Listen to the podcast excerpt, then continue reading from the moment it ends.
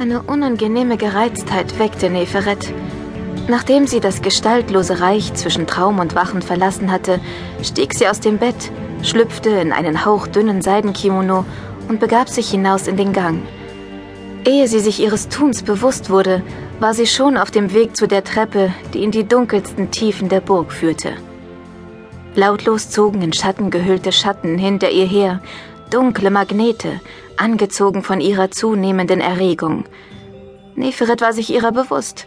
Sie kannte ihre Gefährlichkeit, wusste, dass sie sich von ihrem Unwohlsein, ihrem Zorn, ihrer Rastlosigkeit näherten.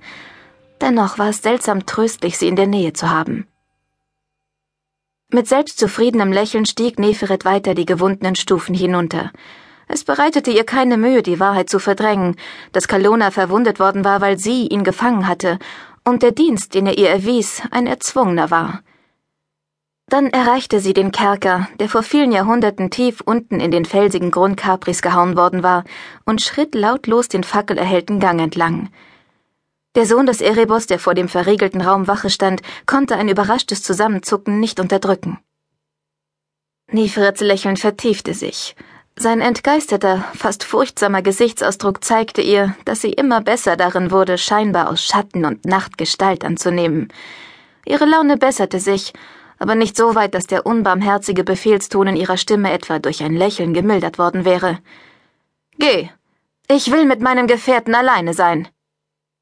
Ohne ihr in die Augen zu blicken, verneigte er sich mit der Faust über dem Herzen. Neferet sah ihm nach, wie er in dem engen Gang verschwand, strich ihren seidenen Überwurf glatt und wandte sich der verschlossenen Eichentür zu. Auf einen Wink von ihr öffnete sie sich wie von selbst, und sie betrat den Raum. Kalona lag auf der nackten Erde. Sie hätte gern ein Bett für ihn aufgestellt, doch sie musste Umsicht walten lassen. Nicht, dass sie ihn gefangen hielt, sie handelte lediglich vernünftig. Kalona musste seine Aufgabe für sie erfüllen, das war auch in seinem eigenen Interesse, doch wenn sein Körper zu viel von seiner unsterblichen Kraft regenerierte, würde ihn das ablenken, und das wäre höchst ungünstig. Schließlich hatte er ihr versprochen, ihr Schwertarm in der Anderwelt zu sein und ihnen beiden die Unannehmlichkeit vom Hals zu schaffen, die Zoe Redbird in dieser Zeit, dieser Realität für sie darstellte. Neferet trat zu Kalonas Körper. Ihr Gefährte lag flach auf dem Rücken, nackt, nur in seine onyxfarbenen Flügel gehüllt wie in einen Schleier. Anmutig sank sie in die Knie, streckte sich auf dem Lager aus dicken Tierfellen aus, das sie zu ihrer Bequemlichkeit hier hatte ausbreiten lassen, und berührte seine Wange. Seine Haut war kühl wie immer, fühlte sich aber leblos an. Auf ihre Anwesenheit zeigte er nicht die geringste Reaktion. Was hält dich so lange auf, mein Geliebter? Kannst du nicht schneller mit diesem lästigen Kind fertig werden?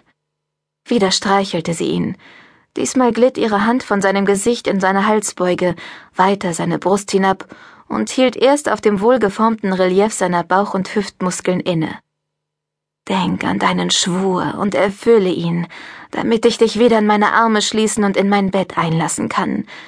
Bei Blut und Finsternis hast du geschworen, Zoe Redbird daran zu hindern, ihren Körper wieder in Besitz zu nehmen, auf dass sie vernichtet werde und mir der Weg offen stehe, über diese magische Welt der Moderne zu herrschen. Verstohlen lächelnd ließ Neferet die Hand noch einmal über die schlanken Hüften des gefallenen Unsterblichen gleiten. Unsichtbar für die törichten Söhne des Erebos, die sich einbildeten, sie für den Hohen Rat ausspionieren zu können, erzitterten die schwarzen, spinnennetzartigen Stränge, die Kalona auf der Erde gefangen hielten, und streiften eisig Neferets Handrücken. Betört von der verlockenden Kälte, öffnete sie die Hand und ließ zu, dass die Finsternis sich ihr ums Handgelenk wand und kaum merklich in die Haut schnitt, nur so weit, um vorübergehend ihren unersättlichen Durst nach Blut zu stillen.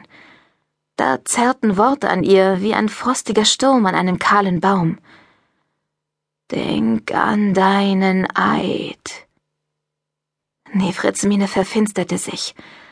Im Austausch dafür, dass die Finsternis ihr zu Diensten war, dass sie Kalonas Körper gefangen hielt und seine Seele in die Anderwelt eingeschleust hatte, hatte sie sich bereit erklärt, eine unschuldige Seele zu opfern, die niemals den Versuchungen der Finsternis erlegen war.